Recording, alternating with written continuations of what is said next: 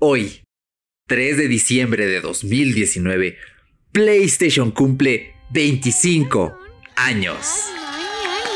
Sí, para. Sí, claro, para ti. Es que hoy cumples años. ¿Cuántos? ¿Uno o dos? Y en este episodio número 6 de Historia Tech tenemos la fortuna de comentar todo el recorrido de una de las empresas más emblemáticas del mundo de los videojuegos. Esto es Fuera de Bitácora, Un podcast que versa sobre una charla entre amigos. de las cosas que nos gustan. Arranca podcast. No importa. No importa los años que cumplas. ¡Felicidades!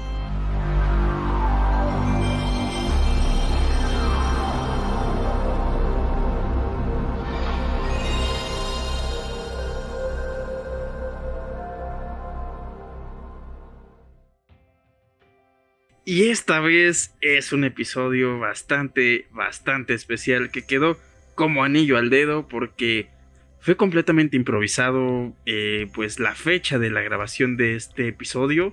Y no nos dimos cuenta de que iba a ser el aniversario de esta compañía tan bonita, pero antes de comenzar de lleno, pues bienvenido podcast escucha y bienvenido Eric, ¿cómo estás esta semanita? Pues me encuentro muy bien y sí, sobre todo muy emocionado y muy impactado de que tuvimos la suerte, la fortuna de que justamente nos tocó celebrar el, el aniversario número 25 de PlayStation aquí en Historia Tech. De hecho, anécdota curiosa, eh, el mes pasado subimos la historia de Marvel y la historia de Marvel estaba programada para diciembre, la de PlayStation para noviembre. Pero Así justamente es. hace un mes que me metí a Google y le puse la historia de PlayStation vi que cumplía 20 años y dije, ah, qué curioso, ¿no? Este artículo es de hace 5 años y decía 3 de diciembre y dije, no, no, tengo que invertirlos porque es súper importante y qué mejor que hablar de todo el recorrido que ha tenido Sony PlayStation justamente el día en el que cumplen 25 años, ya no solo como una empresa, sino como parte de la cultura popular. ¿A qué no, Paquito? Así es, ya se ha vuelto una cosa que todos conocemos. Creo que la mayoría tuvo la oportunidad de jugar un PlayStation o alguna extensión del mismo, ya sea pues propio en algún pues café internet, en la casa de algún amigo. Creo que todos conocemos un PlayStation, pero pues no hay que adelantarnos. Vamos a platicar esta historia tech de esta semanita en fuera de Bitácora. Así es, y como siempre, vamos a escuchar un poquito acerca de cómo se fundó PlayStation.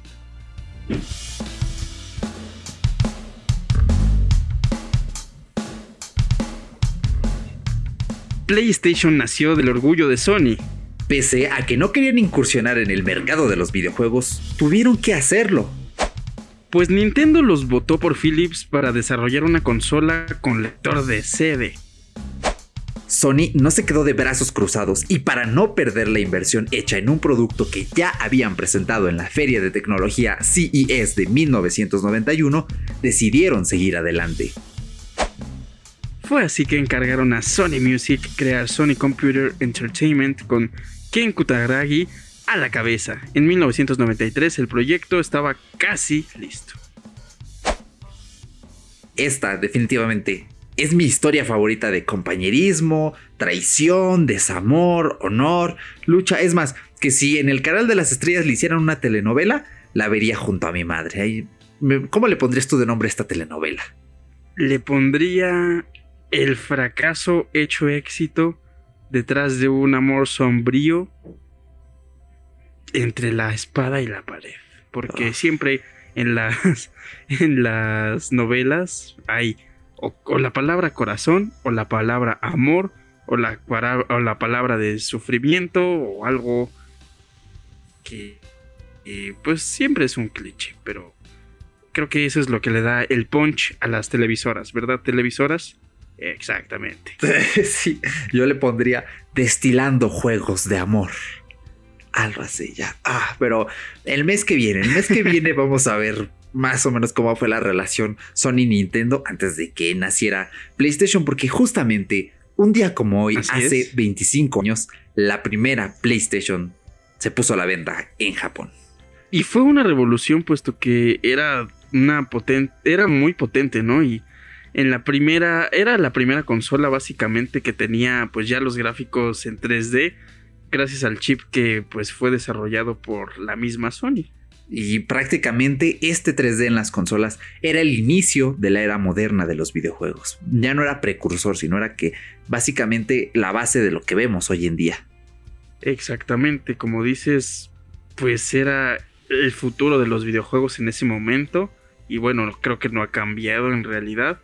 Sin embargo, pues vemos este más calidad vaya en la actualidad, pero en estas unidades ya los CDs eran prácticamente para los lectores de juego, ya no necesitaban los viejos cartuchos que pues era como lo, lo principal antes, porque pues ya había espacio de sobra para insertar secuencias de cinemáticas, ya se metían voces en los personajes también, entonces era una extensión para darle más... Mm, más sin... ¿Cómo sería para decir que le dieron más cine...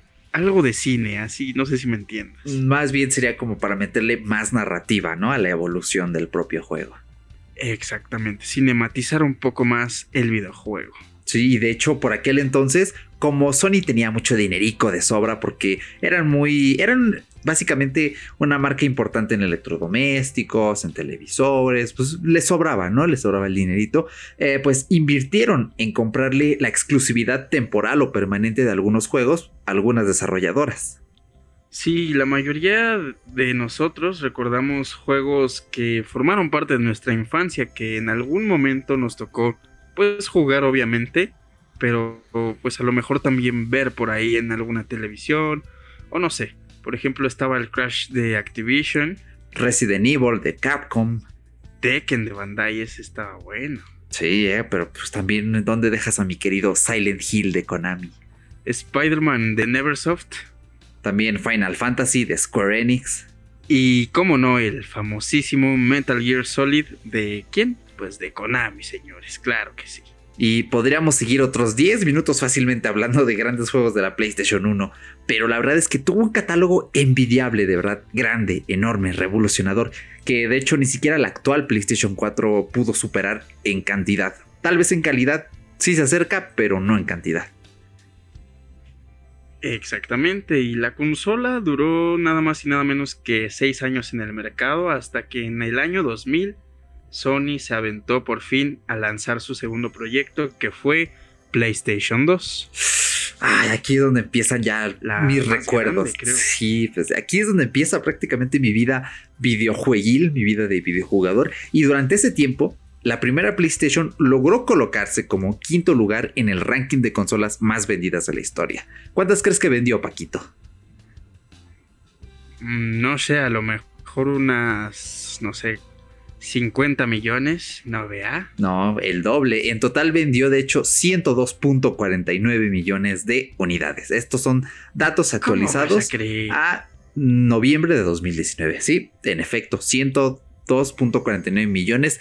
Creo que el conteo es desde 1994 hasta 2006, me parece que es cuando se dejó de producir la consola en masa. Sí, prácticamente. Y como dije hace casi unos, unos minutitos, ¿eh? unos segunditos. En el año 2000 llegó a nosotros la consola de videojuegos más popular del mundo. Esta, esta consola tiene este, prácticamente eh, el, el marketing que me encanta de esta es la consola que va a trascender en el tiempo. Y de hecho tiene el récord como la consola más vendida del mundo con nada más y nada menos que 155 millones de unidades vendidas. Y está solo por delante por muy poquitas unidades de la Nintendo DS que tiene 154 millones, coma 80 y tantos, o sea, realmente la diferencia no es tanta, pero así por como diríamos por acá, por un pelito de rana calva, ahí Sony se logró arrebatar el primer lugar. Así es, y en ese entonces competía con la Xbox original, que es la clásica, por así decirlo. Y pues este, el GameCube de Nintendo, que era también a la par la competencia en ese momento, pues ambas consolas eran demasiado potentes. Creo, creo que incluso gráficamente tenían resultados más, pues obviamente más notables, pero el Play 2 triunfó principalmente por su extenso catálogo de juegos, mientras que Xbox presentó Live, que era pues lo que vemos actualmente, que sí es mucha innovación en, el mundo de los videojuegos, el servicio en línea y la Sega Dreamcast estaba preparada para, que para el juego online también. Y el Play 2 pues no estaba optimizada en ese momento, pero sin embargo grandes títulos marcaron una generación entera y entre esas creo que nos encontramos nosotros, señores. Y uno de los más grandes fue Grande Auto San Andreas. Resident Evil 4, como no, revolucionó los juegos de acción, aventura en tercera persona. Así es, también estaba God of War, que fue cuando vimos la luz de este juego por primera vez. Como no, también tuvimos, por ejemplo, el cierre de una saga que fue Crash con el último, creo que en la línea del tiempo sería el último, que es Crash to Insanity. Si nunca han jugado este juego, es de verdad una locura, una insanity, como dice el propio título, y es genial, es imperdible. Así es, y también encontramos el fabuloso Spider-Man 2. Y como no, también Silent Hill 2 y 3, especialmente el 2 es una obra maestra. A mí me da muchísimo miedo y me encanta ese juego. Y señores, uno de los juegos que creo que más disfrutamos en esta consola, y bueno, al menos los que adoramos los juegos musicales, fue que empezamos a ver el auge de Guitar Hero, especialmente el 3. Y de hecho, PlayStation 2 cerró su ciclo en 2006, pero su último juego fue nada más y nada menos que pues nuestro refrito favorito, bueno, uno de nuestros refritos favoritos, el FIFA 2014. De hecho, yo no llegué a jugar el 2014 en el Play 2, el último que tuve fue el 2013. Entonces creo que por ahí Paco se ha de acordar que una vez le dije, cámara, vamos a jugar FIFA en el Play 2 y saqué ahí bien flamante mi disco pirata de FIFA 2013, pero es jugable, es jugable. Sí. De hecho, esa vez, como pues ya se la sabía el buen Eric, me dio una goliza ahí.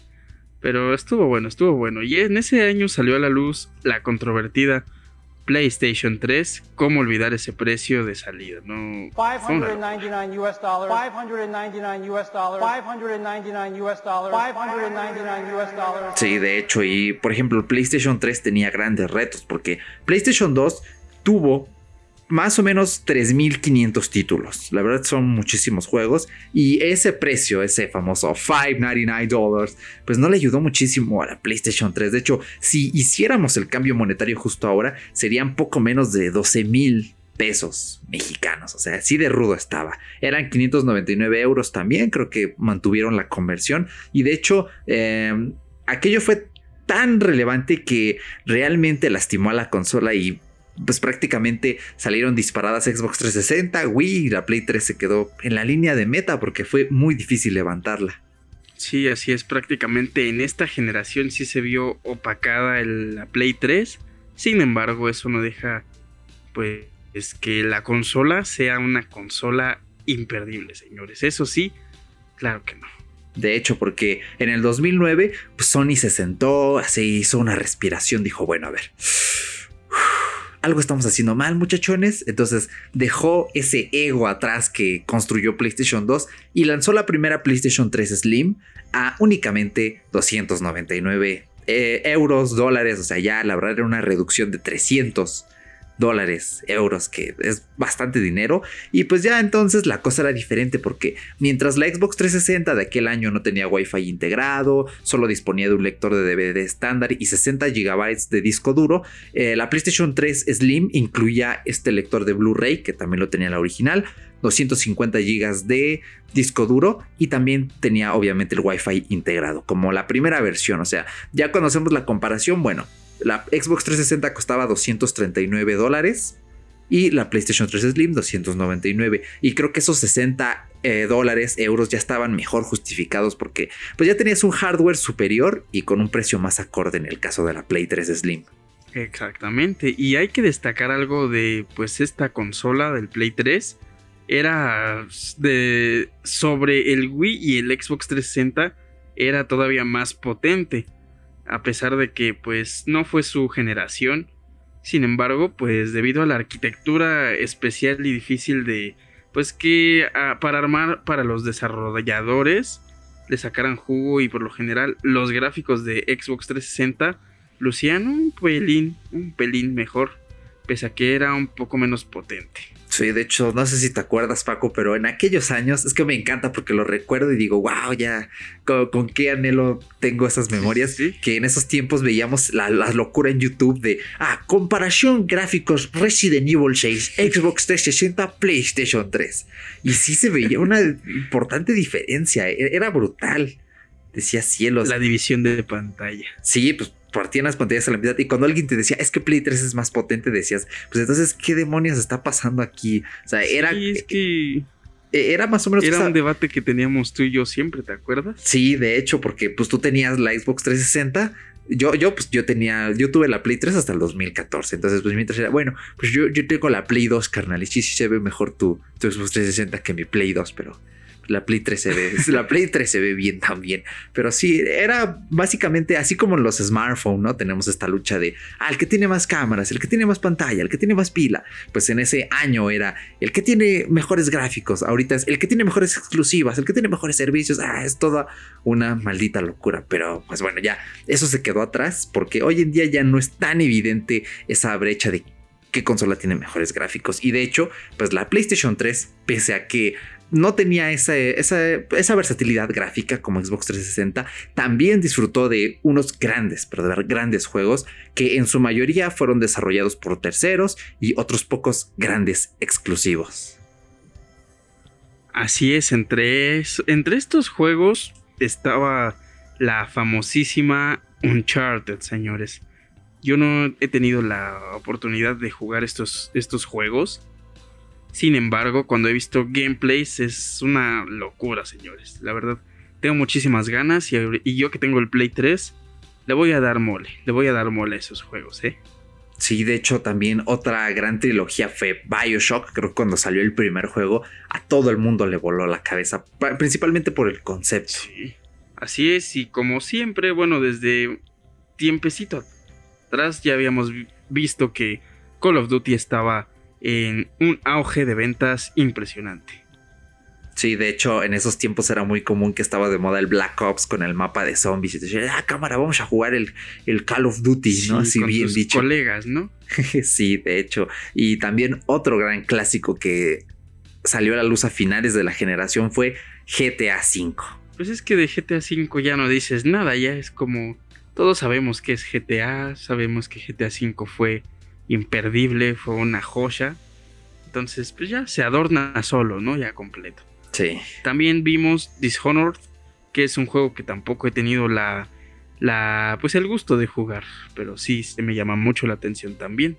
Sí, es un imperdible, lo tienes que jugar sí o sí porque Dishonored mezcla un concepto de fantasía, de historia, primera persona. Es un juego en el que puedes ir matando a todos o en el que puedes ir completamente sigiloso. Te da muchísimas opciones de rutas, de qué hacer, de qué no hacer. Es, maravilloso y creo que si bien no marcó tendencia, sí marcó una nueva ruta para algunos juegos. Y como no, hablando de nuevas rutas, fue a finales de la generación que también Naughty Dog nos presentó The Last of Us. Así es. Y, y finalmente otra de las fuertes. Saben que hay muchísimos, pero uno de los fuertes pues títulos que vimos en este en esta consola fue Assassin's Creed, nada más y nada menos que esta saga de, de videojuegos que todos conocemos, que es muy famosa actualmente.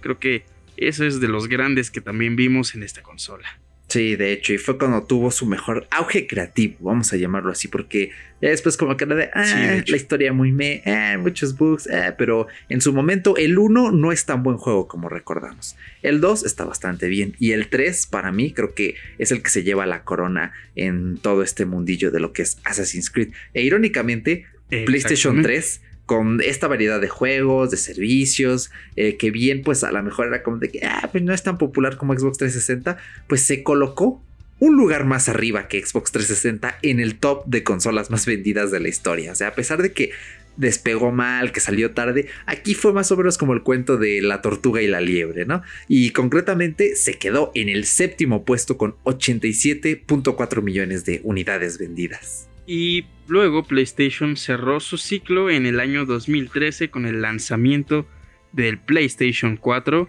Un año más tarde la compañía celebró sus 20 años y el día de hoy pues ya estamos celebrando otra vez, señores. Sí, de hecho, eh, o sea, 25 años, wow. Y en aquel entonces, que era el 2014, se lanzaron 12.300 unidades de una edición especial de la PlayStation 4 con los colores de la primera PlayStation. De hecho, en, en las anotaciones, si se meten al primer eh, enlace, que está etiquetado creo que la historia de PlayStation en sus primeros 20 años. En ese mismo artículo que es de Computer Hoy, pueden encontrar un video de la presentación de esta edición de la Play 4 que, que era preciosa, joy. De hecho, son 12.300 unidades porque se estrenó en el mes 12 el día 3. Y como en japonés y en inglés primero va el, mes, que en este caso sería 12, luego el día, pues dijeron, pues cámara, 12.300 unidades.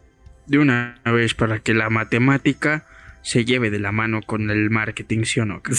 Sí, no lo pudiste haber dicho mejor, de hecho. Exactamente.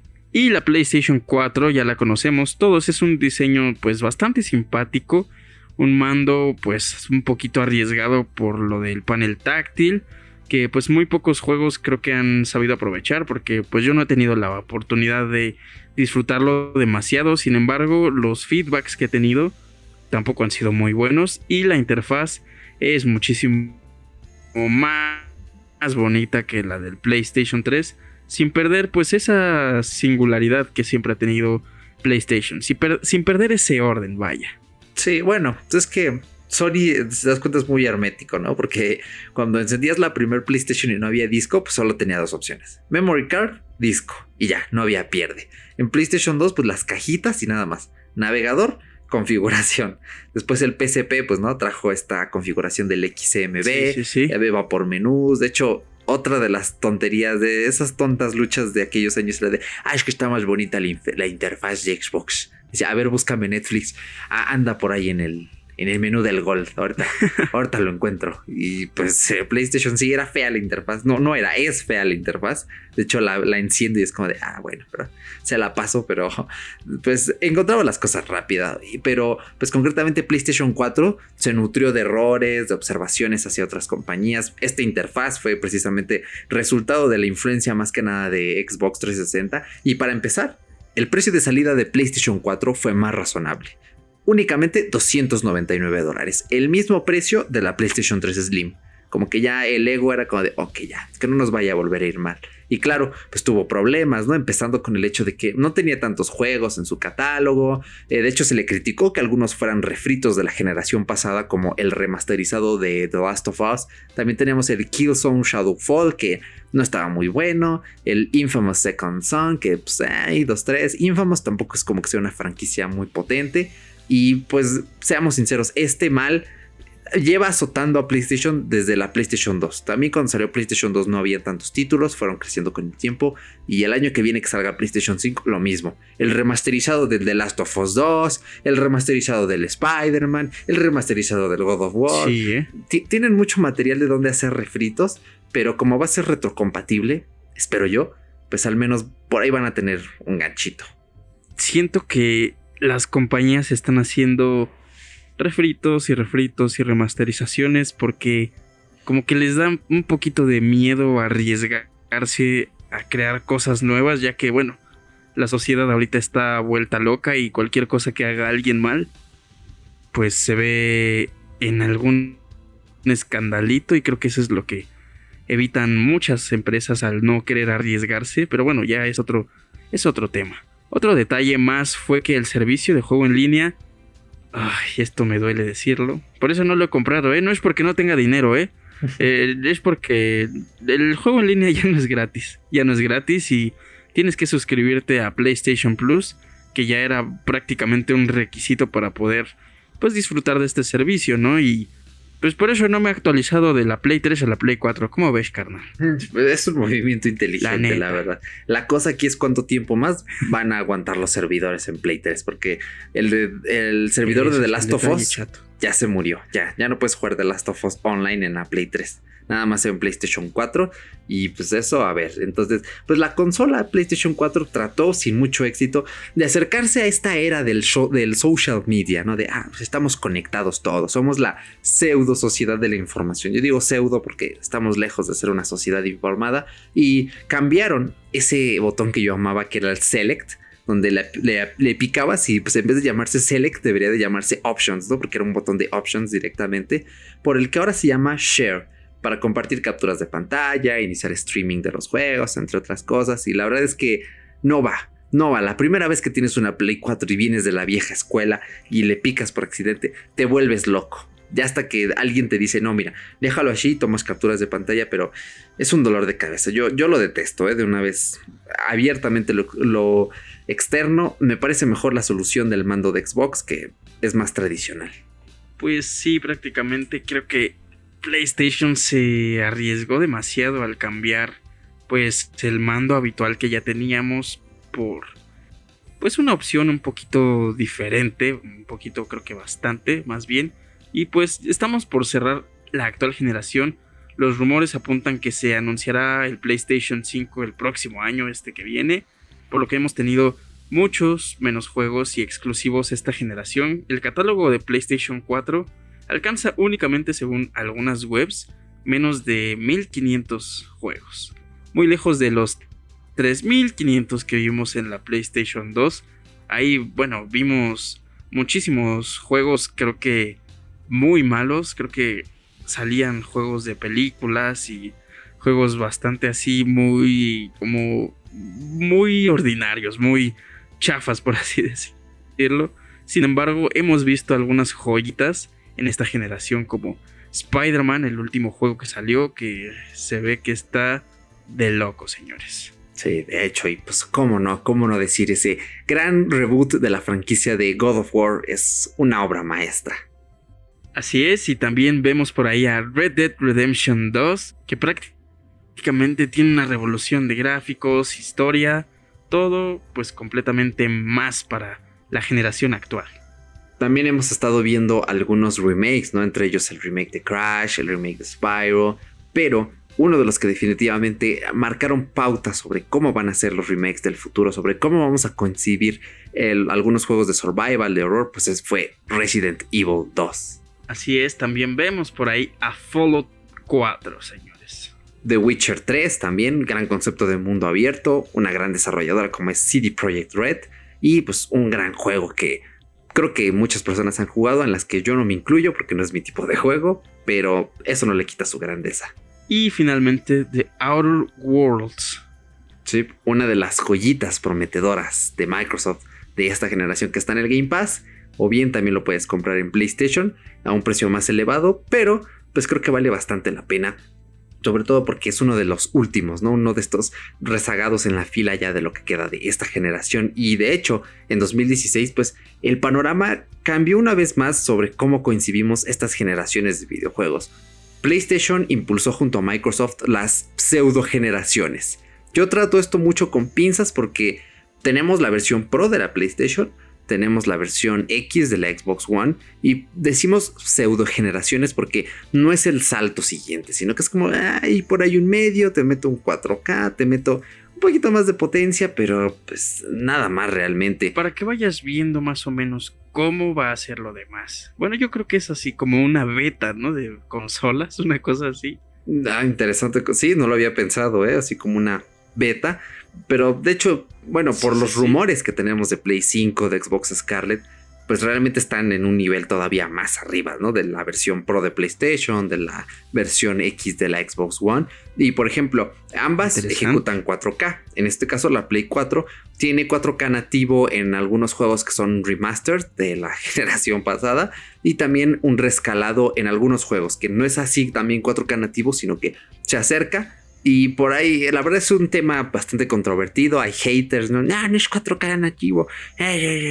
Pero hay videos técnicos en los que explican cómo funciona y cómo realmente se ve bastante bien. Además de que en algunos juegos tienes mejoras gráficas o también mejoras en los cuadros por segundo. Y todo esto, pues dejó en claro que la PlayStation se dirige principalmente al desarrollo de consolas de sobremesa y al enfoque en sus juegos exclusivos que le dieron el principal empuje a esta generación. incluso si eso significó dejar morir a sus consolas portátiles. Concretamente una, porque tenemos una historia triste que ahí se viene, ahí se viene. Así es, PlayStation ha tenido dos grandes consolas portátiles. La primera fue nada más y nada menos que el PSP, presentada en 2004. Tenía una potencia increíble y al alcance de tu mano que decías, no puede ser, no puedo creerlo. Y era una especie de demo de lo que sería pues un Play 3. Creo que es una idea bastante interesante el pensar que era como una probadita de lo que iba a venirse ya después, ¿no? Sí, de hecho los menús, cómo ejecutaba los juegos. De hecho, el PSP pues tuvo sus peculiaridades. Por ejemplo, tenía un lector de discos UMD que pues, eran estos disquitos chiquitos que los veías y decías, ay, ternurita. No los podías tocar porque estaban en la cajita, pero cuando los sacabas, pues así por mera curiosidad, pues era como, no, ir el disquito nomás. Y, pues, era un formato creado por Sony. Sony tenía este mm, propósito, Está ¿no? chulito. Sí, pues es que Sony tenía experiencia, ¿no? Era un referente. En el Play 1 popularizaron el CD. En el Play 2 el DVD. Dijeron, bueno, pues si me agarro de aquí, chance y el UMD, ¿no? Es el siguiente estándar, pero habían discos con más capacidad. La verdad, eh, esto lo expliqué en un video Sí. que lo voy a dejar en la descripción, donde hago una review del PSP, donde explico un poquito más a detalle esta cuestión de los UMDs, que ya es un video que no tiene tanto tiempo, lo hice más o menos por julio. Y pues la verdad, me creo que pues, me quedó bastante chulo, la verdad. Y pues con estos UMDs incluso podías ver películas. Yo estuve a punto de comprar una copia de Spider-Man 2 en UMD, pero mi PSP no la leía por la región, entonces tenía que hacer cosillas por ahí. Y pues ya mejor dije, no, ¿sabes qué? Ahí para el otro, para el otro lo compro. ya será en otra ocasión. Y pues hablando de UMDs, pues había muchísimos, muchísimos grandes juegos. Pero pues entre los principales estaba el famosísimo Loco Roco, que era un juego que era de ley que tenías que tener si tenías PSP. O si alguna vez pues lo, lo habías visto, tenías que jugarlo. Tenías que... Si pasaste por esta generación del PSP, tenías que haberlo jugado. Así de ley, casi, casi. Sí, de hecho, a mí me encanta, sobre todo el 2, es, uf, es, es, una obra maestrísima con ese desarrollo de niveles, la narrativa es estupenda, es, es un juego muy precioso. buenísimo. Los minijuegos era, eran adorables, los malditos minijuegos. Entonces, también, por ejemplo, otro que me gusta bastante es Patapón, que es como de hacer secuencias musicales. La narrativa también me gusta mucho, el arte es muy precioso. Es, o sea, si fuera un juego de Play 4, si fuera un juego indie, sí, exactamente, pues sería un juego súper alabado, por sobre todo por la cuestión artística. Sí, a mí me encanta eso de las secuencias musicales. De hecho, me tocó todavía jugar más el Loco Roco que el Patapón. Pero cuando tuve el Patapón me puse como loco. Y también me acuerdo que cuando salió, pues estas famosas precuelas de The God of War, también fue así como de, ay, es que no puede ser, yo ya jugué los juegos normales en PlayStation 2 y ahorita me vienen con estas historias. Fue una locura también. Sí, sobre todo porque fueron juegos muy populares. Yo tengo un especial recuerdo del Ghost of Sparta, que es como un, es como un God of War 1.5, entre el 1 y el 2 y a nivel gráfico es precioso, la historia es genial, la jugabilidad es, es muy buena. Tengo un gran recuerdo y por ejemplo otro también con el que pasé mucho tiempo y me divertí muchísimo fue con el GTA Liberty City Stories.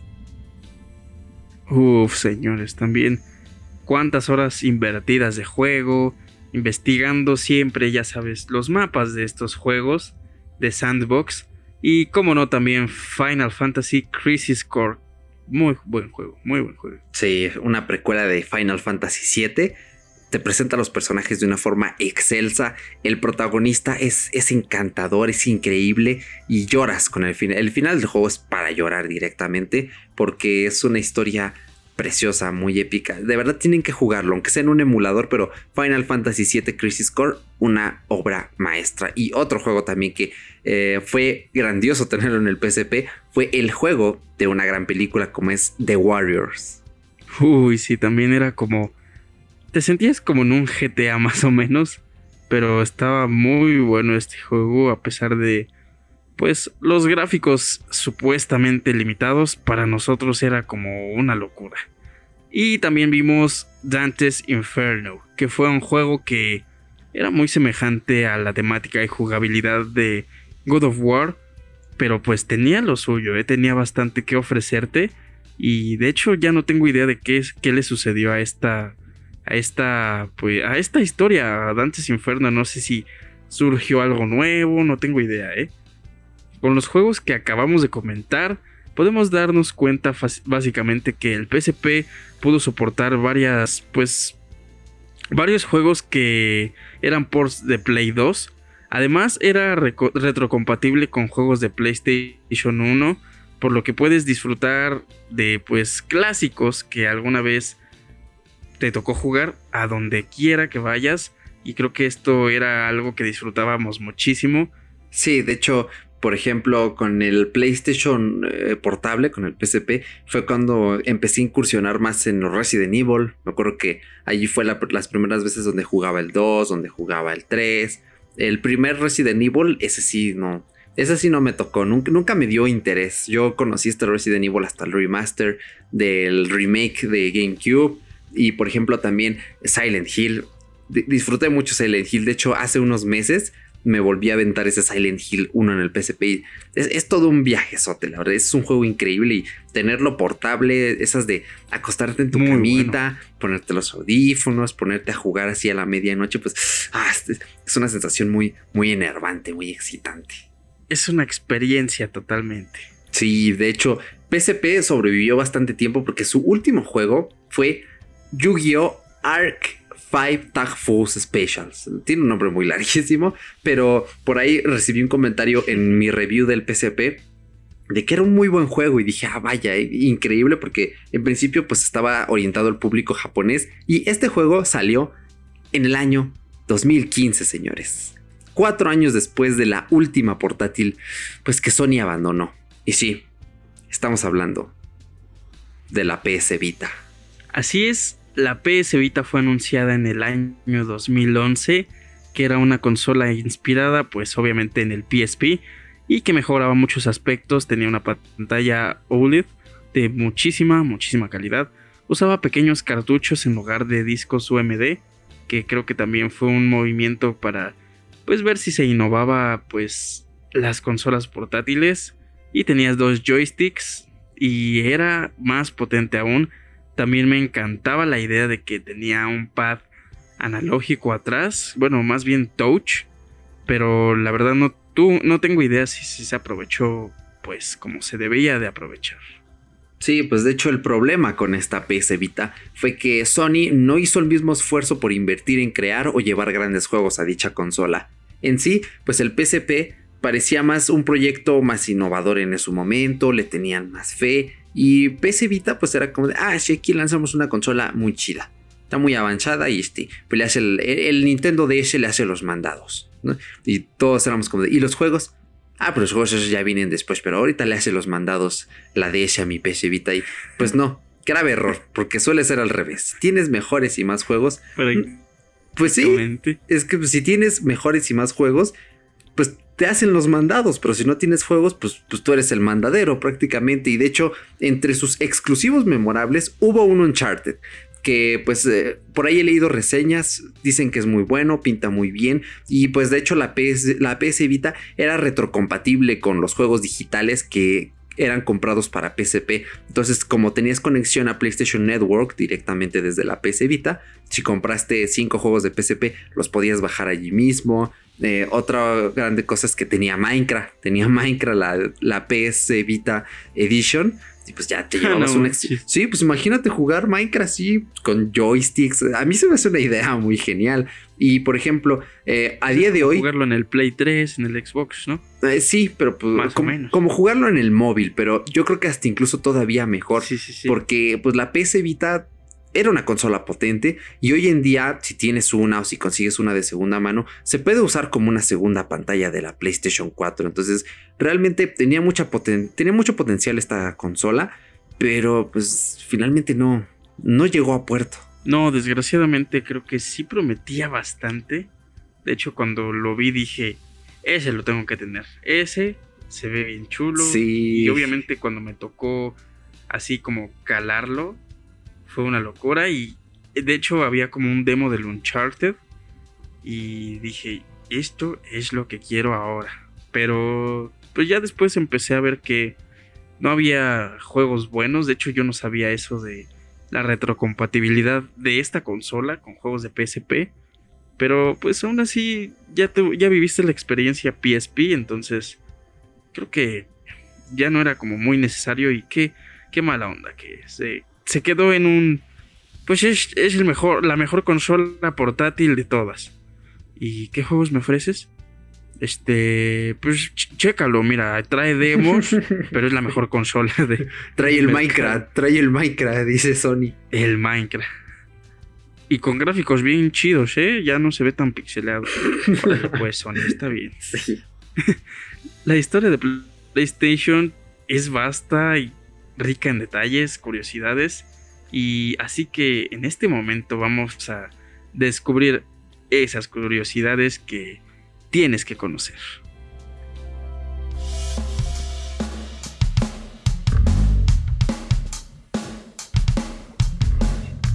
Recientemente PlayStation 4 se coló en el puesto número 4 de las consolas más vendidas de la historia con 104.8 millones de unidades vendidas. El éxito de ventas de PlayStation 2 fue en parte gracias a que muchas personas la compraban para reproducir DVD, ya que los lectores pues eran caros. Y al comprar una PlayStation 2 no solo tenías un buen reproductor de películas, sino una videoconsola evidentemente. Si bien Nintendo puso de moda los mandos por movimiento con el Wii, PlayStation 3 intentó un par de veces copiar este modelo sin éxito. El primero con la función Sixasis del mando que detectaba cuando girabas el mando en alguna dirección o si realizabas ciertas acciones con él. Otra fue con el PlayStation Move y ciertos juegos como The Michael Jackson Experience. En 2008, un grupo de hackers usó 200 PlayStation 3 funcionando al mismo tiempo para vulnerar el sistema de seguridad que certifica a las páginas web como seguras. Esto nos deja ver qué tan potente era la PlayStation 3 en realidad. ¿Sabes qué significan los botones de mando de PlayStation? pues el triángulo simula una cabeza o la parte superior de cualquier cuerpo. El cuadrado es una hoja de papel donde puedes ver opciones o acceder a documentos. El círculo significa aceptar. Y la X significa básicamente lo contrario, rechazar. La verdad es que creo que PlayStation tiene una historia curiosísima, me ha encantado y las curiosidades, al menos en esta cuestión de los videojuegos, son, siempre lo mejor porque te encuentras con un mundo completamente distinto de lo que creías, lo que sabías, de algunos datos que incluso llegan a ser falsos. Entonces, PlayStation creo que es una marca que está íntimamente ligada pues con nosotros porque Paco y yo, si bien no crecimos al 100 con PlayStation, bueno, yo sí, él no, pero creo que tiene un lugar muy especial en nuestros corazones y nos evoca algunos recuerdos bastante buenos. Así es, estas curiosidades fueron una locura, de hecho, lo de los hackers a mí se me hizo así como de... ¡Qué ingenio! ¡Qué locura! ¿Cómo...? No sé, no tengo idea. Pero pues sí, como dice Eric, tuvimos una pues cierta experiencia cerca bastante cerca de nosotros de estas cositas que se llaman videojuegos, de esta empresa PlayStation que nos hizo conocer bastante de los videojuegos, nos guió por un camino pues bastante interesante y nos abrió el panorama de otro tipo de videojuegos a pesar de que pues no crecimos del todo con estas consolas, sin embargo, nos hicieron conocer bastante, bastante porque creo que el tener un PlayStation y el querer crear extensiones dentro de la misma consola te hacía investigar, te hacía meterle cositas con una memoria. Y del PSP, bueno, tampoco ni se diga las cosas que tenías que hacer. Eh, cuando me acuerdo que Eric y yo, pues no teníamos mucho, mucho dinero en la secundaria y mucho menos en la primaria. Pero éramos geeks, entonces nos la, nos la ingeniábamos para poder hackear nuestra consola. Y finalmente, tenemos que aceptarlo, hermano.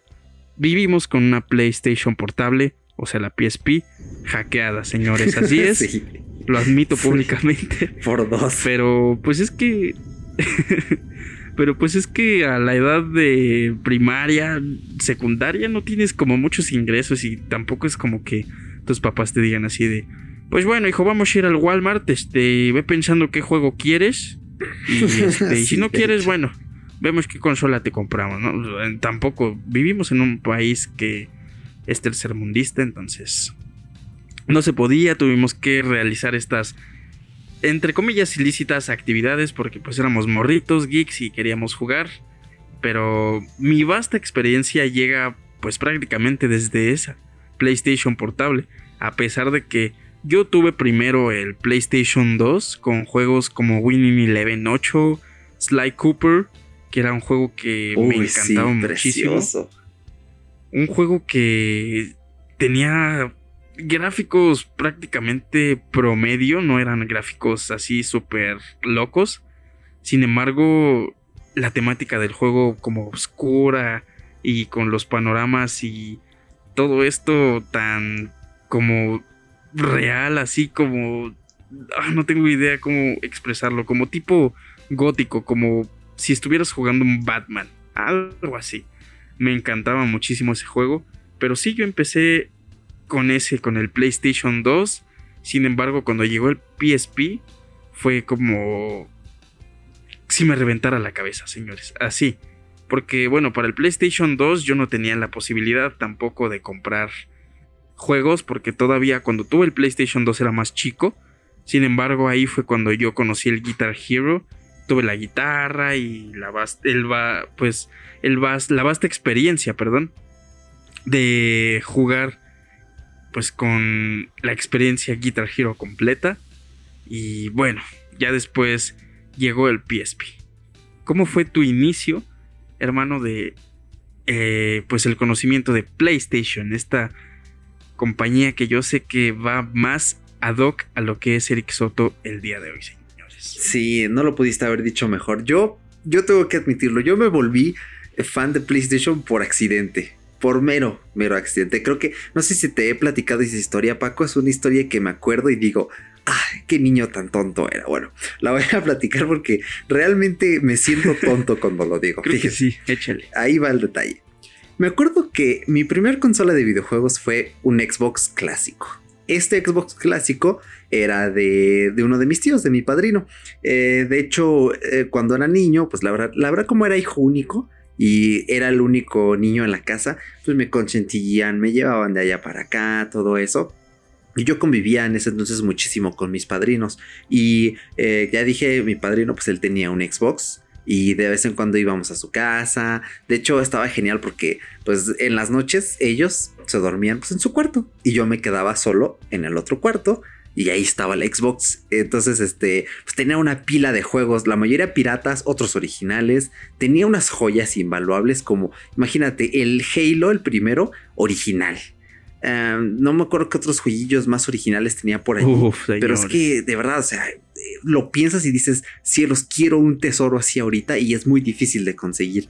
Entonces, este, me acuerdo que cuando cumplí, ¿qué serán? Siete años, sí, me parece, cumplí siete años me regalaron de cumpleaños mi madre eh, esa misma Xbox. Yo no sabía, nunca hilé que era la Xbox de, mi tío, nunca lo llegué a pensar. Jugaba muchísimo, había algunas demos de unos juegos muy grandiosos, amaba esa Xbox, me encantaba, la verdad, porque tenía exclusivos muy buenos. Hasta me atrevería a decir que tenía más exclusivos y con más personalidad que los de ahorita que tiene la Xbox One. Y un día eh, vinieron otros tíos de visita. Me acuerdo que ese día eh, cocinábamos cosillas por ahí y en la noche estábamos preparando este, pues el cafecito. Trajeron pan de, pues, de la panadería, obviamente, mismo que traigan pan de la carnicería, ¿verdad? Y este, tenía, bueno, a mí me gustan mucho, a mí me gustan mucho unos panes que son como largos y tienen crema arriba y tienen azúcar encima. Entonces, este, esos panes pues, me encantan desde niño. Y ese día, pues me compraron uno. Son los que venden en la carnicería, ¿no, carnal? no, carnal, eso sí los venden en la panadería. Perdonen, es que, ya sabes, me da dislexia mental a veces ahí. Ah, redundancias. A mí también, ¿eh? ¿Verdad? Está, está cañón, pero pues esa vez, pues yo este, estaba jugando en el Xbox, acá bien feliz. Y que salgo a la cocina y mi tío se comió mi pan. Y no sé qué me pasó, pero hice una rabieta pero una rabieta de las, de las buenas. Que dice, Sí. no, es que se comió mi pan, te comiste mi pan, la, la, la. Me porté tan grosero ese día que al día siguiente ya no estaba la Xbox. Ya se, había esfumado. ¿Qué, había- ¿Qué le pasó al Xbox? Pues fue un castigo, pero no fue un castigo cualquiera. O sea, realmente mm, lo que hizo mi madre fue decirle a mi tío, ¿sabes qué? Como este chamaco es muy mal educado, tómate regreso tu Xbox, ya no me la des, ya haz lo que quieras con ella. No sé si la vendió, no sé qué le hizo. La verdad es que si la vendió, afortunado el que se la llevó. Y este, pues yo me puse muy triste, o sea, me, partió el corazón porque tenía buenos juegos y pues, dije, bueno, me voy a portar, era, era más o menos por agosto. Dije, bueno, me voy a portar bien ya de aquí a, a Navidad y le voy a escribir una carta a Santa Claus y le voy a decir, querido Santa Claus, ¿será posible que, que le digas a mi mami que me regrese mi Xbox? Y este, ya puse mi cartita. De hecho, me iba bastante bien en la escuela. y- iba pues para arriba, ¿no? Iba directamente a la cima con, con mis calificaciones, mi comportamiento. Entonces, llegó Navidad, llegó ese 25 de diciembre y yo salí disparado, corriendo, muy feliz porque dije, ay, mi Xbox, ojalá que lo vuelva a ver. Llego al árbol y no estaba el Xbox allí. Estaba la PlayStation 2. Changos. Había una PlayStation Ah. 2, señores. Sí, o sea, fue por accidente porque a causa de una rabieta de niño conocí la Play 2. Y si la Xbox me enamoró, la PlayStation 2 me enamoró todavía más. No tenía memory card al principio, era un lío, pero disfrutaba mucho el hecho de, ah, cámara, le voy a meter caña aquí al juego. Y este, y ya mañana otra vez desde cero lo voy a hacer mejor en menos tiempo. O sea, era un modo de juego completamente distinto. Y justamente por tener la Play 2 que estaba pirateada y todo. O sea, no, no sé cómo le hacía mi madre, pero tenía sus contactos de, ah, este, consigue una Play 2. ¿Están caros los juegos? "Eh, Sí, sí, están caros. Ah, pues este, pues a ver si le puede poner algo. Sí, sí, te mando una con chip. Y pues precisamente, ¿no? Estaba pirateada. y pues me acuerdo que una vez eh, estaba en la central de abastos locura. y me hacía mucha ilusión ir a un puesto que estaba enfrente de la central, eh, donde tenían juegos de Play 2, ¿no? Piratas, obviamente. Y ahí volteo y había un juego con un zombie en la carátula y decía Resident Evil 4. Y dije, ah, que esto me suena, he visto algo del Resident Evil por ahí, lo he escuchado. Y pues eh, como yo desde niño he sido muy fanático de las temáticas de terror, de hecho, pues a, a veces se lo cuento a la gente y me miran raro. Y les digo, es que yo cuando era niño veía películas de terror con mi mamá y no lloraba, me gustaban las películas. Bueno, una vez sí lloré, pero pues es que sí estaba muy fea la película. Y pues eh, nunca me han dado... Sí, me asusté de verdad esa vez. Sí, eh, de hecho fue con el despertar del diablo. Pues imagínate, tienes seis años y te pones a ver esa pinche No, pues sí, película. con razón. Pues sí, entonces es nomás que sí sentí muy feo, ¿sabes? Pero pues dije, bueno, me voy a llevar el juego de zombies. Y allí conocí mi videojuego favorito, mi amor de toda la vida, mi Resident Evil 4. Y así fui creciendo con los juegos de Play 2, compré mi memory card. Después, eh, un amigo mío eh, en la primaria tenía un PSP. Y dije, chanfle, se ve chido. Y después mi tío, bueno, mi padrino, el que tenía el Xbox, se compró un PSP. Y él conocía a alguien que vendía juegos también piratas de PSP, pero te los vendía en discos, eran packs. Y tenía una biblioteca de juegos increíble. Oh, ya, ya, ya. Y me dejaba jugar con el PSP y me enamoré del PSP después. Y dije, bueno, quiero un PSP, ¿qué hago? Y a mi amigo de la primaria, eh, que tenía el PSP, pues este después se le rompió y dijo, bueno, quiero otra consola, pues te compro tu Play 2. Y dije, changos. Dije, bueno, en ese entonces se la vendí la Play 2 en dos mil pesitos. Y te lo juro, sí, cuando se la vendí, pues me dio este, puras monedas, pero de verdad eran sus ahorros. Me la compró con mucha ilusión. Eh, se llamaba Sebastián. Se- No sé si escuchas esto, Sebastián, lo veo poco probable, pero si tienes esa Play Un 2 saludito, todavía, hermano. si- sobre todo un saludo, si tienes esa Play 2 todavía o, o si la vendiste, mándame un DM y cuéntame qué le pasó a esa Play 2 porque de verdad, o sea, amaba esa Play 2.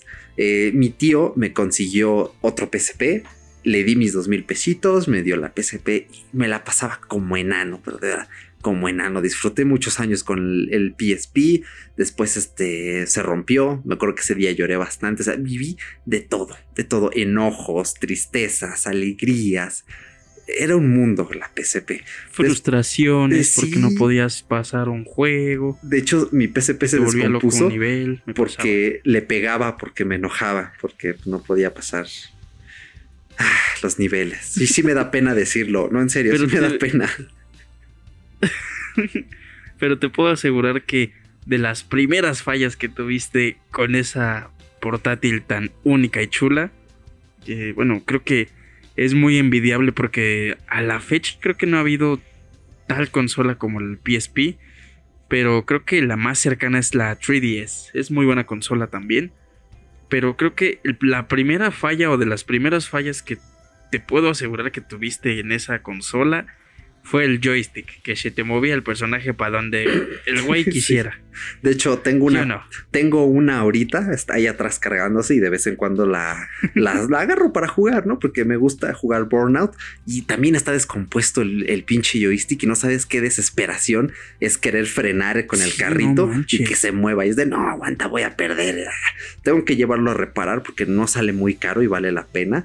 Pero sí, la, la, PSP se descomponía después de un Siempre rato pasaba. y tanto tú como yo la sufrimos. De hecho, para mí, te lo juro, uno de los recuerdos más hermosos que tengo grabados en mi memoria, uno de los recuerdos que, que me hacen valorarte muchísimo, fue ese día tan divertido que, que fuimos una vez al cine. eh, de hecho, que es el mismo cine al que yo sigo yendo todavía después de años. ¿Te acuerdas? Y que dijimos, cámara, ahora sí se va a armar la reta chida de FIFA y conectábamos las PSPs por WLAN y cada quien jugaba de su lado Sí, con el no PSP. Jo, ese día jugábamos y de hecho me gustaba mucho que tu PSP tenía co- tenías como una carrillera. Eh, ¿Te acuerdas? Era un estuche que te lo colgabas y que era un estuche rígido. Sí, sí, sí. Estaba súper pro. prácticamente era como si cargaras una cámara así de las digitales. Porque así de grande era. De hecho, todavía la tengo ahí almacenada. Uf. Y me encanta porque también tenía este. A ver si colgamos una foto. Bueno, cuelgo una foto de esa en Twitter. por Que era favor. prácticamente sí. como un. Sí, eh, era prácticamente un estuche que parecía cualquier cosa menos una consola. Y tenía también ahí un portadiscos, bueno, un porta UMDs que le cabían, si no mal recuerdo, tres. Que ahí la tengo por ahí, ahí la tengo, ahí la tengo. Entonces cuelgo una foto en Twitter cuando salga este podcast, porque me acuerdo que a este Eric le hacía así como mucha ilusión, así de, "Ah, es que ya no tengo que guardarla en mi bolsillo, ya no tengo que decirle a mi mamá cuando Sí. voy a una fiesta con mis tíos. Oye, mamá, ¿me guardas mi PSP? Es que voy a ir a jugar una reta con mis primos. No, pues ya no. Ya la cargabas para donde querías y sin broncas. Y sí, era una locura porque te ahorrabas todo ese malestar de traerla en la bolsa o que se te vaya a caer o así. Y era una cosa súper hermosa. Ay, voy a comprar un PSP nuevo, ¿eh? Voy a comprar Sí, ¿Ya no tienes el de ese entonces?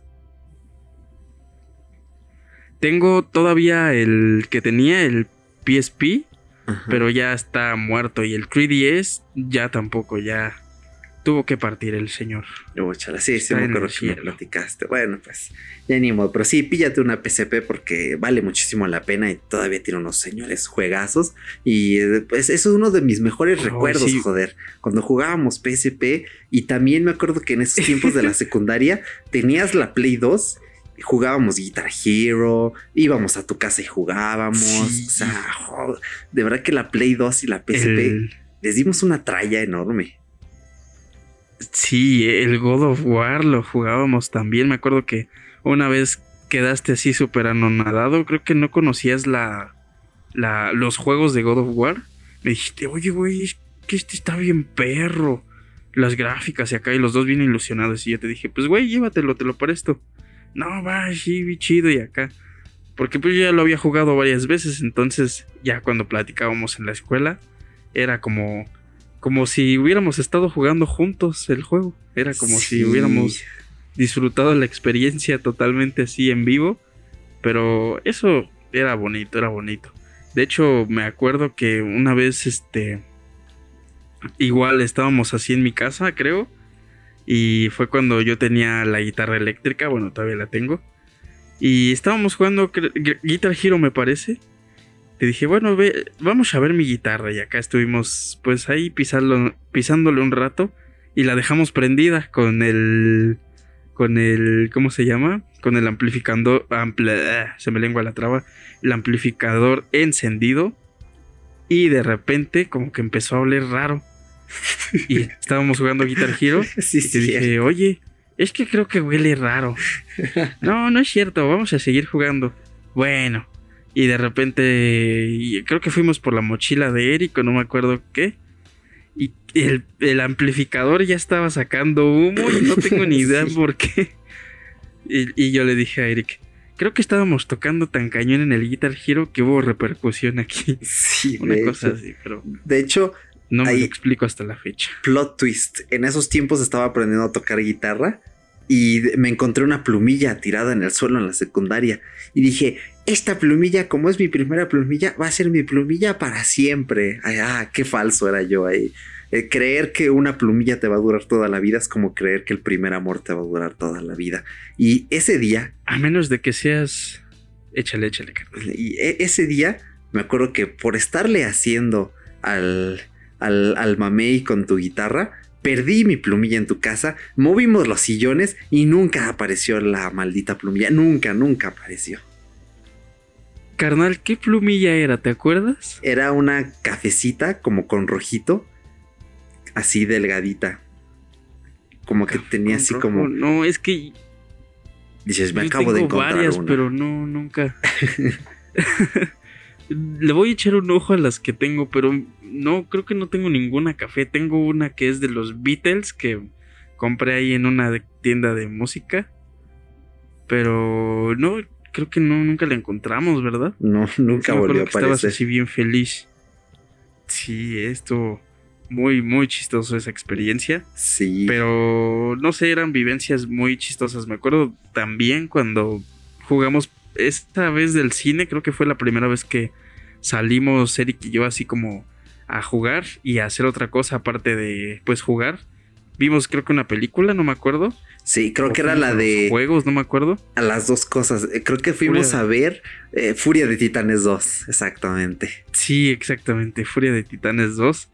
Y este, no, no manches, qué ilusión. Y me acuerdo que Eric traía al América acá con Messi, con Kaká. traía de portero al pinche este. ¿Cómo se llama? Al Casilla. A este. Al Casilla. traía un, a un América de cinco estrellas. Y cuando vi su América dije: Oye, pero ¿por qué tu América tiene cinco estrellas? No sé, vamos a jugar. y ya después, cuando vi sus jugadores, yo así de: Ah, este chavo. Sí se la sabe. Sí. Es que yo, yo, yo este, modificaba las plantillas de jugadores predeterminadas del, del FIFA 2009, que era el que jugábamos muchísimo. Yo, yo me, vol- me volví a reenamorar del fútbol en ese momento con ese juego y dije, bueno, pues cámara, voy a meter al Messi al América. Sí, sí, sí. Este, voy a regresar al Cuauhtémoc Blanco, al Pavel Pardo, voy a meter al Cristiano, Cristiano Ronaldo. Ronaldo. sí. Y, y pues eh, sí tenía una muy buena alineación. Entonces, eh, ese juego me dio para muchísimo, pero de verdad muchísimo eh, tiempo. Y después, este, cuando mi PSP ya, ya no dio más, me acuerdo que. mm, me acuerdo, era más o menos el año 2012. mm, 2000, era como casi 2013. Este, mi padre me dijo: Bueno, pues cámara, este, te doy varo para la escuela o te compro algo. Y dije: Pues, pues ¿qué me compras? Me dijo: Pues no sé qué quieres. Y dije: Fíjate que mi PSP ya no sirve bien. ¿Compras un Play? Me dijo, pues cámara, vamos a una tienda de empeños. Fuimos a una tienda de empeños, de hecho la compré en Querétaro, es justamente la Play que todavía tengo ahorita. Es, tiene un valor súper especial porque pues me la regaló mi padre y este... Y me dijo, cámara, vamos a entrar. Y se llamaba casa de remate. Era, era el concepto de esa casa de empeño era muy como en las películas norteamericanas que tienen trompetas colgadas, estanterías llenas con cosas, que tienen un saxofón por ahí aventado en una esquina. Vaya, vaya. eh. Entonces entramos y veo la PlayStation al lado de la vitrina. Dijo, y dije, sí, sí, sí, yo quiero ese, ese, ese, ese mero. Y me dijo, bueno, cámara. De hecho, no salió muy cara. Creo que estaba como en 800 pesos. Tenía chip, un control, era la versión Slim. Y este, ah, no, no tenía chip. Ya me acordé, no tenía chip. Y este, y le preguntamos a la señora, este, ¿jala juegos piratas? No, ¿qué crees? Eh, no los jala. Y dije, bueno. Y me dijo, ¿y ahora qué hacemos? Y le dije, pues vamos a comprar un juego, ¿no? ¿De dónde? Pues no sé, vamos a ver al Game Planet. Y eh, no me acuerdo si era Game Planet o era otra tienda de videojuegos, otro retail. Y justamente encontré una copia original del primer God of War. me parece. Eh, puede ser, pero no recuerdo bien, ¿eh? Me parece, yo creo que es que no. Es que era una de las ya clasiquillas, ¿no? Sí, pero. Es que era. creo que tengo idea de cuál era. Era una tienda de juegos, obviamente de videojuegos, que sacaba los títulos más nuevos y así. Y prácticamente era una tienda donde reciclabas, te decían. Bueno, tráeme tres juegos que valgan lo que vale el God of War, por ejemplo. Y ya llevabas, no sé, un Crash, llevabas un FIFA 2007, llevabas así juegos como viejitos y, y lo intercambiabas por ese nuevo. Y a lo mejor te faltaba y dabas así unos 100 pesos de diferencia. ¿No era de esas? Puede ser, puede ser, porque no eran, es que era el año 2012, o sea, ya Game Planet ni Gamers iban a tener juegos de PlayStation 2, o sea, ya estaba casi por salir el Play 4. Entonces, este, pues conseguí, ahí estaba esa copia del God of War. Y dije, wow, una copia original. Y esa copia, Paco, debes de tenerla todavía. Si no la tienes, te voy a matar. Porque cuando te fuiste de la secundaria, es que plot twist Paquito estuvo conmigo en la secundaria los dos primeros años, el tercer año se mudó. Y me dio tanta tristeza y le dije, bueno, si ya no te vuelvo a ver, carnal, pues llévate mi God of War así. Te recuerdo. Ay, no, a ver si me da el sentimiento, eh, pero bueno, afortunadamente estás Ahora aquí. que te acuerdas de mí. sí, y dije, ah, chale. Dije, bueno, el juego que me regaló mi jefe te lo voy a dar. Entonces, lo debes de tener por ahí, porque es de esos, es de esas copias de God of War original que tienen doble carátula. De hecho, sí me acuerdo, ¿eh? es este, era uno que, tenía como la caja, este, como blanca. Exactamente. No, ese ya lo empeñé hace como tres años, carnal. Perdóname. No, es cierto. no, ahí anda, ahí anda. De ah, hecho, este, cuando conecté el Play, dije, ah, vamos a ver este. Este que era de Vivo Eric, y de hecho empecé a llorar mientras jugaba, mientras mataba. No, no es cierto. Pero sí, ahí, ahí anda, carnal, ahí anda. De ah, hecho, un día hay que juntarnos para jugarlo, para recordar estos tiempecitos de ese God of War y del el héroe de guitarra 3. Sí, de hecho, sí, porque este mm, es, es, un tesoro invaluable. O sea, tienes una copia original del primer God of War, eso no cualquiera. Y me alegra que todavía lo tengas por ahí. Y de hecho, viví dos años más con esa Play 3. Y un día dije, pues como que ya hace falta modernizarse, ¿no? Ya necesito acá algo chido, pues para ver Netflix, para meterle una película. Lo más nuevo. Sí, y en el 2014, que de hecho era el Black Friday mexicano, el Buen Fin, que recién acaba de pasar eh, hace unos 15 días, ahora la fecha de este podcast, pues le dije a mi tío, Así es. pues cámara, ayúdame a sacar un, un, un play, te lo voy pagando a plazos y este pues ya vemos qué onda, ¿no? Y me dijo, pues sí, cámara. Me dijo, ¿por qué quieres otro? Pues es que el mío ya está viejito, mira, no puedo ver Netflix, todo. Y me dijo, ah, pues sí, cámara. Entonces, pues eran esos tiempos de, ah, el buen fin es un fraude, no sirve. Y recién que dije, ok, quiero un nuevo play, salió GTA V. Este, pues era de esos de, oye, es un juego de lanzamiento, pues cuesta sus, justos mil pesos, ¿no? Y normalmente la Play 3 en ese momento estaba como en 6 mil, 6 mil 500 pesos. Entonces fuimos ese viernes de, no, era sábado de buen fin. Entramos a una tienda de Walmart y vi allí 5 mil pesos. PlayStation 3 con GTA 5 y dije, jo, esta es una pinche oferta, es un juego de lanzamiento y me lo están regalando y aparte la Play 3 pues bajó de precio. Y le dije, pues cámara, quiero ese. Y no sabes qué ilusión fue estar en la fila, ahí esperando mi Play nuevo. Y es que, ¿por qué elegí Play en un Xbox 360? Porque contigo ya había jugado Xbox 360. Íbamos a las recreativas cerca de la secundaria y jugábamos en el Xbox 360 de vez en cuando. Porque en ese momento, para usar Netflix, tenías que pagar Live, tenías que pagar Live Gold. Y yo no tenía ni las ganas ni el dinero para pagar la suscripción.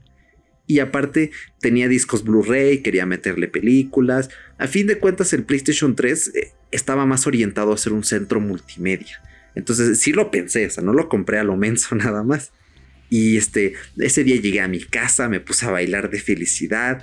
Eh, me acuerdo que mi jefa estaba un poco irritada porque anduvimos en la calle todo el día. Me miraba raro. Y yo soy como, me voy a poner a jugar aunque estés enojada. Y, este, y la primera vez que calé el GTA V quedé sorprendido. Le di mucha tralla a ese PlayStation 3. Buenísimo. El disco duro está lleno de juegos este, alegales. No son piratas, son de esos de, pues cámara, te rolo una cuenta, inicia sesión, baja los juegos, cierras la sesión y ahí nos vemos, compa y funcionan. Ahí tengo mi colección de Resident Evil, tengo mi The Last of Us, tengo algunos que sí he comprado legítimamente. Y le di mucha tralla. Yo he de admitir que PlayStation 3 la disfruté más que PlayStation 2, sobre todo por cuestiones de, de, uso, porque veía Netflix, eh, metía Blu-ray, jugaba este, estos juegos que siempre me hicieron mucha ilusión. Me terminé de enamorar de Resident Evil en el Play 3 porque fue cuando calé el remaster de Resident Evil Zero, del Resident Evil original. Eh, tengo ahí el Resident Evil 6, o sea, de verdad construí toda una biblioteca virtual y funciona muy bien todavía. El control es el que me da problemas, pero conecto el de Play 4 y pues como diría mi buen Chabelo, ámonos porque sigue funcionando bastante bien y adoro mi PlayStation 3 con, con todo mi corazón. Ya no la uso tan seguido, pero tú sabes a lo que me refiero, Paquito, porque tú tienes una, una PlayStation 3. Exactamente, yo todavía no he dado al salto a la siguiente generación, que bueno, ya se va a terminar, entonces supongo que el día que, que digan, ¿saben qué muchachos? Ponen el Facebook de Play. Hoy se termina PlayStation 4 porque ya salió PlayStation 5. Así, porque así, así son los tweets de PlayStation, ¿sí o no? Sí, de hecho. Así literal, hoy se termina PlayStation 4. Mañana iniciamos con PlayStation 5 a las 7 en punto de la mañana. Exacto. Ok, cómprate, tu cómprate tus 5 remasters del God of War, el Spider-Man, el de Last of Us 2, el de Last of Us 1 también por si no lo jugaste. Y este. Y el God of War, sí, sí, sí. Exactamente. Y no, sí, sí tengo ganas de darle el salto, pues obviamente a la, a la siguiente. De hecho, como primero tuve el, Xbox, así de, bueno, desde pequeñísimo, yo soy de Nintendo, de Nintendo hacia lo loco.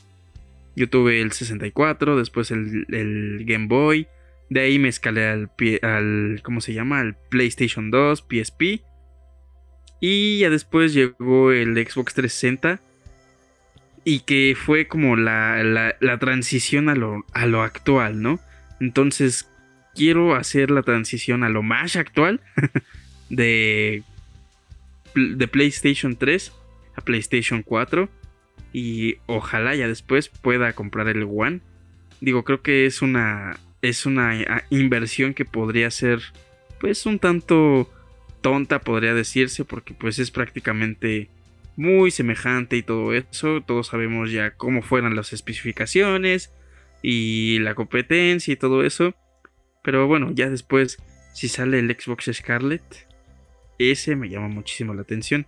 Pero de la nueva, que ya es casi intermedia, me, me gusta muchísimo el Play 4 blanco.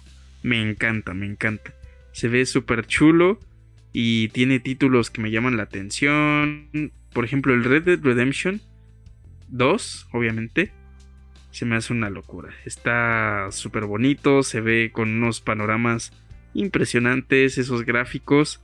Obviamente esas reescalas de, del 4K que descubrimos eh, esa vez que tú armaste tu Play 4 ahí en el Spider-Man me volvieron loco también. Neta, tenía muchísimas ganas, pero dije, pero hablé conmigo mismo y me dije, pero carnal, acabas de comprar la Play 3, explótala. Y mi mente dijo, bueno, hay que explotarla. Y es lo que hago. Disfruto muchísimo ahorita esta, esta consola que es prácticamente lo que dijo Eric, multimedia. Porque puedes ver películas, música, obviamente YouTube y pues claro, videojuegos. Creo que es una de las mejores consolas que he tenido. Sin embargo, tengo varias posiciones al decir es que esta es la mejor consola. No, es que esta es la mejor consola. Porque el Xbox 360 también me regaló muchísimo, muchísimo más. Sin embargo, disfruté como enano las dos. Las dos las amé mucho, las amo mucho y no las voy a sacrificar para comprar una nueva. Eso sí, lo, lo aseguro muchísimo. De hecho, tanto así es la cosa que tengo todavía mi 64, obviamente Nintendo 64, y el, el Xbox, eh, el Xbox Classic y el Play 2. Ahí los tengo.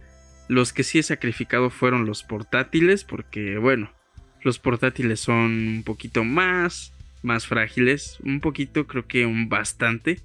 Entonces, eso sí se, se tuvieron que sacrificar para que llegaran nuevos huéspedes a casa. Y bueno, a ver qué sucede. Pero pues creo que dijimos algo en el podcast de videojuegos que estuvo el buen Humberto aquí con nosotros. No vendan sus consolas, señores. Ah, bueno, si es por un bien común, así de, pues se va el Play 2, pero va a llegar el Play 3. Bueno, probablemente, pero creo que lo más bonito del mundo es poder tener un Play 3 y de repente hacer lo que dice mi compita Eric. Hoy tengo ganas de jugar el Resident Evil 4 en el Play 2. Entonces creo que regresar a lo retro es muy bonito. Y no sé, eh, me llegaron muchísimos recuerdos así súper, súper chidos de esos tiempos de secundaria, primaria. Y bueno, ya como universitario ya son menos, pero pues de vez en cuando cuando te das chance, puedes darle caña a esos clásicos que tanto te dieron vida. Y si no tienes consola, pues existen emuladores, carnal. Entonces, hay de dónde sacarle paja a todo este rollo. Qué sabio consejo. Sí, definitivamente. O sea, de verdad no las vendan. Vamos a seguir extendiendo este tema de, de las consolas de este universo eh, el mes que viene, porque se viene la historia de Nintendo. De hecho, pues yo dije hace como tres episodios de Historia Tech, eh, voy a dar la empresa que sigue el mes que viene y la pasada se me olvidó decir eh, la que seguía. De hecho, van como dos episodios que no lo digo. Ah, vamos a tener un cierto. invitado, vamos a tener el regreso de un buen invitado que nos solicitó estar durante la historia de Nintendo. Entonces vamos a extender este tema de vender consolas, de lo que hemos tenido, nuestras impresiones, lo que hemos pasado. Y diste en el clavo, eh, Paquito, porque eh, precisamente sí tengo una copia en original de mi Resident Evil 4, de mi hermoso, precioso, adorado Resident 4. Jala muy bien en mi Play 2 porque mi Play 2 tiene problemas para leer discos, pero creo que ya no lee bien los discos piratas porque el Resident Evil 4 lo lee pero rapidísimo, lo lee como la seda, entonces yo lo que hago es que ya no juego con copias pirata, sino que en la, bueno, necesitas ponerle un chip virtual, es otro chip aparte del que lee los juegos pirata, y en la memory card mm, metes como unos archivos. Es, es un poco difícil meter estos archivos, es un lío. Necesitas un CD eh, con un programa especial. Y en la memory card de la Play 2 instalas como un, un launcher. Y en ese launcher tienes como otro launcher para meter juegos Sí, en una. USB y que el, el PlayStation 2 lea juegos de la USB. Y es una experiencia preciosa. Yo empecé a jugar el Silent Hill 2 precisamente por USB. Ah, Las cinemáticas se traban un poco, pero el gameplay va genial. Muchos juegos corren muy bien y es una oportunidad enorme por si ya no sirve la lectora de tu Play 2, por si no la quieres arreglar o no tienes el dinero, pues no la vendas, no la empeñes, no la destruyas. Tiene una nueva vida y va bastante bien. Y es algo, sí, muy precario, pero solamente le pasa a la Play 2. Porque ya la Play 3, pues compras un nuevo disco duro, compras unos juegos legales o compras juegos usados que están muy baratos. Y ya con eso empiezas a construir una juegoteca. Exactamente. Y también, por ejemplo, justo hace un año que vino James Astorga, que también estuvo Paco, que fue, fue el último podcast presencial que grabamos, porque ya no hemos grabado más podcast en persona. Bueno, al menos tú y yo, Paco, porque yo sí ya estuve con los chicos de Blair. Pero este, pues Sí, sí, justamente hace un año en el Buen Fin, en este Black Friday mexicano, pues me pillé la Play 4. Aún, me costó casi lo mismo que la Play 3. Sí, lo comenté muchas veces y lo comentó mucho. Eh, venía con el juego de Spider-Man, o sea, juego de lanzamiento, consola eh, buena, buen precio, me sale pues, prácticamente regalado y amo mi PlayStation 4. Me encanta la PlayStation 4. Me encanta conectarle los audífonos para que no venga mi jefecita a regañarme de que está muy fuerte la tele a la medianoche. Me encanta ponerme mis juegos de terror ahí a full a medianoche. De hecho, Uf, ahorita señores. toca, ahorita toca echarme un Outlast 2 y me encanta cómo funciona, va muy rápido, la estoy gozando muchísimo y yo no voy a dar el brinco a Play 5 hasta que no salga la versión Slim porque me di cuenta de algo muy gracioso. Mi Play 2 pues es Slim. La Play 3 que me tocó es la Super Slim y la Play 4 que me tocó también fue la Slim. Ah, y mi PSP es la Slim Sí, también. sí, sí. Entonces mi colección de PlayStation pues, son puras consolas Slim.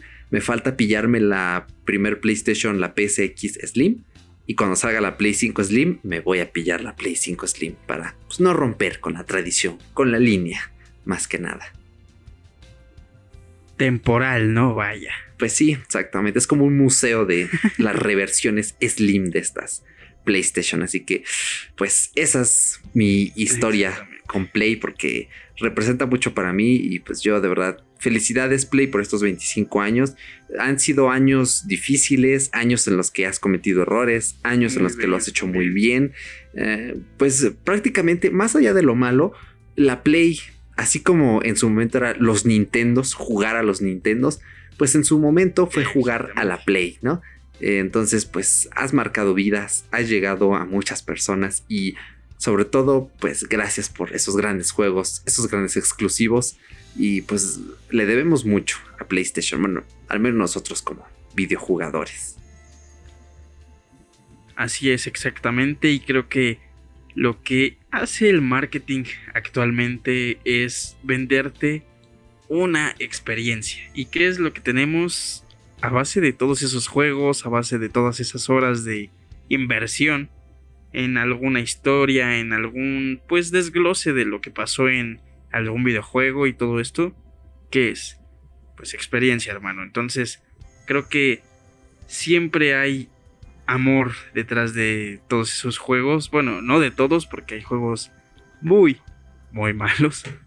Sin embargo, hay juegos muy, muy buenos que nos dejaron marcados, conocimos historias, narrativas, formas de expresarnos y bueno, creo que como nos decían nuestras jefas.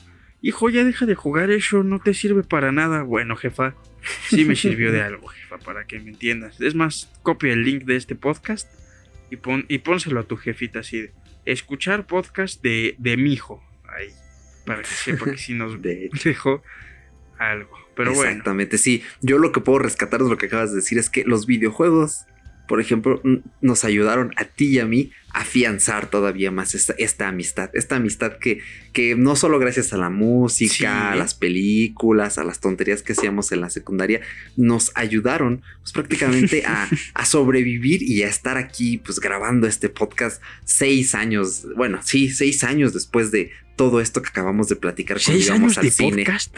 No, no, no, seis años de ir a jugar a la PSP en el cine. Eso, mero.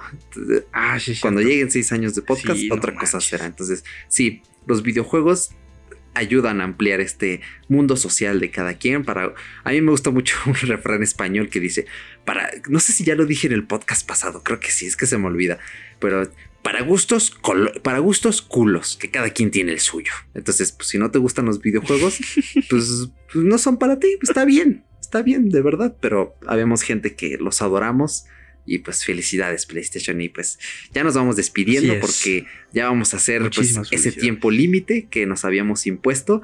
Pero pues prácticamente esto ha sido la edición de Historia Tech de este mes de diciembre, un 25 aniversario de PlayStation al que le rendimos un buen y bello tributo. Esperamos sobre todo que este podcast te ayude a ampliar tu imaginario colectivo, tus conocimientos sobre historia videojueguil y bueno, no te olvides también de puntuarnos por favor en Apple Podcast. Si nos escuchas allí, danos cinco estrellitas, déjanos una reseña porque eso nos va a ayudar a seguir que posicionándonos para que otras personas nos escuchen. También si nos escuchas en Spotify, te puedes suscribir, darnos un corazón. Eso también ayuda bastante a la que la plataforma nos ayude porque ha funcionado bien. De hecho, hemos tenido buenas reproducciones. Gracias de verdad, de todo corazón para los que siguen aquí. Y sobre todo, pues no te olvides de escuchar el podcast anterior acerca de grandes mujeres en la tecnología, que fue un podcast al que le metimos tralla, que es cortito, pero es bastante bueno. Y pues logramos, ¿no? Mantener en ese límite de 45 minutos que creo que es nuestro mayor logro. Así que pues me despido. Yo soy Eric Soto y mil gracias por estar aquí, tanto a ti, querido podcast escucha, como a ti, querido Paco, que inviertes valioso tiempo pues estando aquí locuteando a mi lado. Bueno, a mi lado virtual. Exactamente, es un gusto estar aquí siempre en cada semanita de fuera de Bitácora. Creo que siempre hacer esa, esa cita aquí eh, eh, eh, virtual, vaya, para realizar este bonito proyecto.